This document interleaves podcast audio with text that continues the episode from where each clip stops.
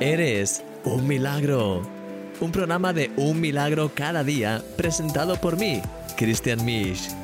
Empezamos.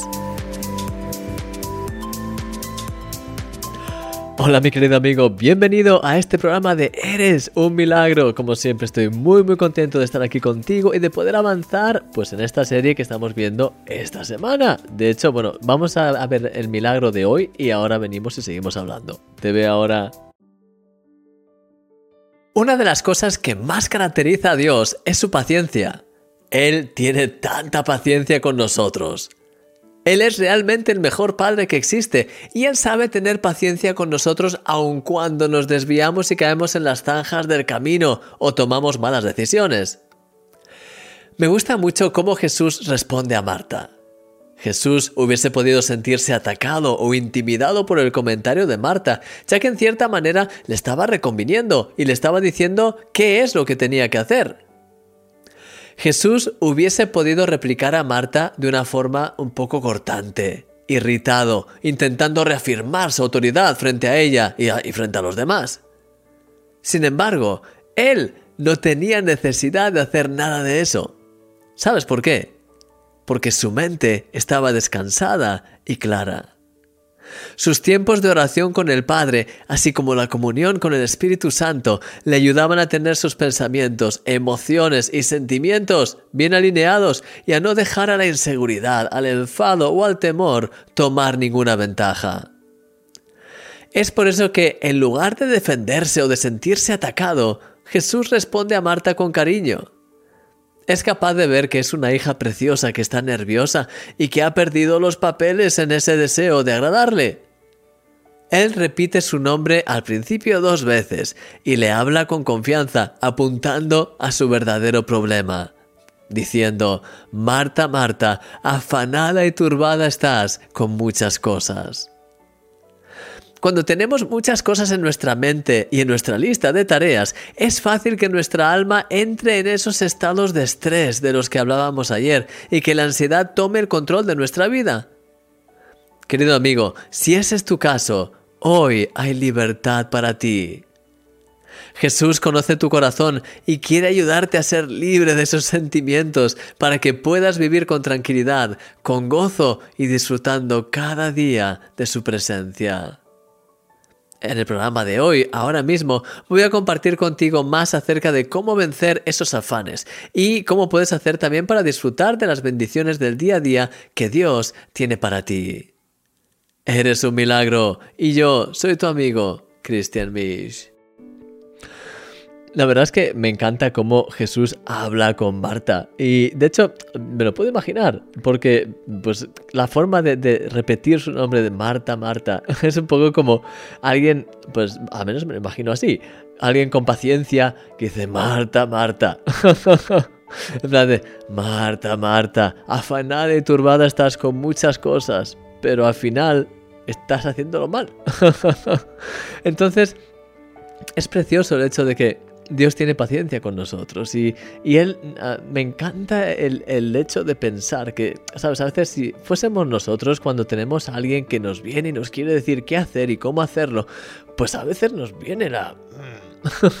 la cosa de, hey, pero ¿qué me dices? Y entonces pues discutimos y, y, tenemos todo eso, pero me encanta que Jesús estaba, e, era totalmente seguro de sí mismo y además podía ver más allá de las apariencias, no se quedaba en la parte superficial, no estaba pues molesto con, con Marta en plan de, oh, hay ver, que no te das cuenta de que estoy aquí y estás con todo eso, ¿sabes? No, no le reprochó de mala manera, no le, no le intentó pues hacerle ver de, eh, aquí yo soy el que mando, ni tan, nada por el estilo, sino que viendo el corazón y viendo lo que ocurría a su alrededor, tenía la claridad para poder discernir que, pues en ese caso, Marta tenía muy buena intención. Estaba, solamente que estaba tan afanada, estaba tan en la, eh, pues en la rueda de los hámster que gira y gira, gira, y tanto en hacer, hacer y en querer que todo estuviese bien y perfecto, que pues se desvió un poco de lo que realmente tenía que hacer. Y entonces, en ese caso, pues con, con, cariño le corrige y dice, Marta, Marta, afanada y turbada estás con muchas cosas pero solo una cosa es necesaria. Y de hecho, mañana hablaremos de esa segunda y, te y tercera parte del versículo.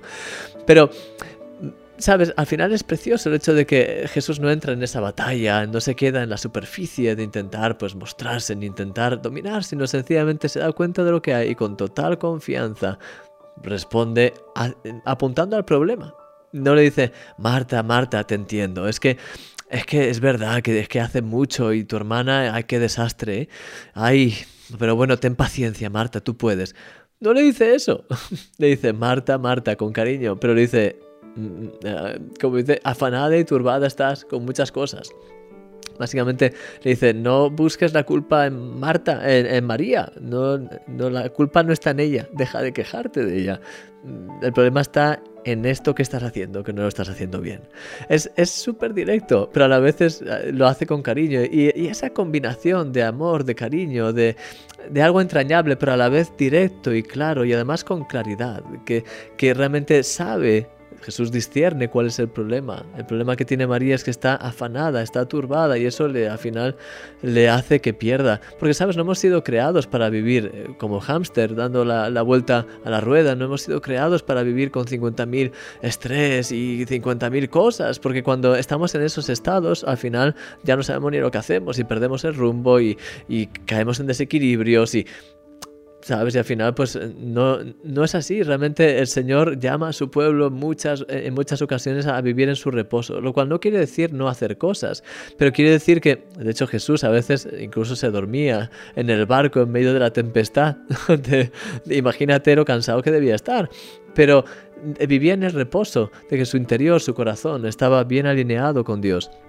Y de hecho, lo que te decía, él no se dejó llevar, no empezó a, pues no cayó en esa cosa humana de intentar, pues yo qué sé, de sentirse molesto, intentar porque sabía su cuerpo, su, su, mente, sus emociones estaban alineados debido a que pasaba ese tiempo con el Padre, debido a que tenía su palabra, la palabra de Dios en, sí mismo. De hecho, Él es la palabra, pero es decir, la tenía en, su corazón y era guiado por el Espíritu Santo. Y al final, cuando tú tienes ese, ese equilibrio, cuando tienes esos tiempos cada día de estar junto con Dios, de estar en esa relación profunda con Él, eso te permite tener esa claridad. Y de hecho una cosa de, que de las más características de Jesús es que tenía siempre esa claridad.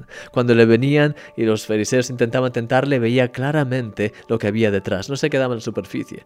Y además hablaba claramente. Y esa es otra de las señales de cuando tienes esa, esa claridad y ese y estás en ese espíritu de que realmente tienes las cosas bien. Has pasado tiempo con Dios cada día, tienes ese fundamento fuerte, sólido, eres guiado en cada momento por el Espíritu Santo, tienes esa conciencia y ahí es cuando, cuando te viene algo, no te quedas en la superficie ni reaccionas carnalmente, superficialmente, no sabes cómo reorientarlo y a mí eso me inspira enormemente. Jesús es el más, el más inspirador que hay porque él combinaba, era alguien que los niños amaban y los niños pues no se van con cualquiera, en plan de, si hay, ¿sabes? Personas que, tengan actitudes o, que sean aburridos, o, Sin embargo, Jesús era capaz de atraer a los niños, tenía esa simpatía, esa cercanía, esa, esa complicidad de alguna forma, pero a la vez también sabía cómo ver exactamente todo lo que había detrás y tenía esa autoridad y sabía cómo apuntar al auténtico problema. Así que en medio de todo esto que hemos visto hoy, lo que más me gusta es la actitud de Jesús sobre cómo corrige a María y cómo con ese cariño y ese amor no se queda en la superficie, no se queda en intentar aparentar ni quedar bien con, con Marta ni con nadie, sino que con cariño ve el problema, no entra en cosas superficiales y apunta al problema y habla del problema. Afanada y turbada estás con muchas cosas. Y le da la respuesta. Y de eso estoy seguro que con esa respuesta y con lo que pues, luego vio, sí, seguro que Marta recapacitó luego y de alguna forma pues se dio cuenta. Así que mi querido amigo, te dejo con esto. Realmente Dios es tan precioso cómo actúa con nosotros y cómo Él nos habla y nos corrige. Y quiero pedirte pues, pues que podamos ahora orar y que podamos estar atentos a su corrección también, a cosas que Él nos quiere mostrar, que nos quiere guiar, para que podamos dejarnos llevar por el viento de su Espíritu. Así que voy a orar por ti ahora. Señor, te doy muchísimas gracias por, porque siempre estás con nosotros, porque tú obras en nuestras vidas, nos amas tanto que no no eres complaciente con nosotros, no, no te quejas ni, ni eh, entras en, cosas que realmente son superficiales o carnales, sino que, Dios mío, gracias porque nos amas, e-, eres entrañable con nosotros y a la vez eh, nos muestras el problema real y hablas claramente, eh, verdad, a nuestras vidas para que podamos corregir los errores y que podamos corregir las mentiras y las, las cosas que tenemos mal para que podamos aprender de ahí y ser cada vez más como tú, Señor. Te pido que nos llenes más y más de tu presencia, que nos ayudes en cada momento a estar más llenos de tu Santo Espíritu, de tu presencia, de tu gloria. Señor, ayúdanos a poder conocerte más cada vez, a poder escuchar más tu voz como nos corrige y nos guía. Ayúdanos a estar más tiempo contigo, ayúdanos a ser más como tú, a poder pasar tiempo cada día, cada vez más tiempo, pero no por el hecho de estar más, sino por el hecho de estar a tus pies, de tener ese encuentro, ese, intercambio contigo que nos fundamenta en la roca, que nos permite eh, saber de dónde venimos, a dónde vamos, qué hacemos, que nos permite tener realmente esa conexión profunda que da sentido a nuestra vida y nos lleva a saber qué es lo que tenemos que hacer y cómo tenemos que hacerlo. Ayúdanos, Señor, a ser más como tú y ayúdanos a poder tener más relación contigo porque tú eres realmente el más precioso. Señor, no hay nadie como tú. Quiero pedirte, ayúdanos, guíanos y quiero pedirte que cada uno de mis amigos, de mis hermanos, pueda experimentar esta relación preciosa divina y que esa relación tan profunda cambie por completo sus paradigmas, que puedan, eh, igual que yo, podamos escuchar tus correcciones, que podamos ser guiados por tu verdad, porque tu verdad nos hace libres, Señor, y que podamos ser libres de todo error, libres de todas las, las tinieblas y las cosas y, y las superficialidades que a veces nos embargan, para que podamos estar llenos de ti, Señor, llenos de tu presencia. Guíanos en todo, aumenta nuestra fe y que tu nombre sea levantado hoy y siempre, en el nombre de Jesús. Amén. Mi querido amigo, que el Señor te bendiga grandemente. Gracias por haber estado aquí en este programa. Ya sabes, mañana te espero para seguir hablando acerca de esta apasionante historia de Marte María. Me encanta, sinceramente.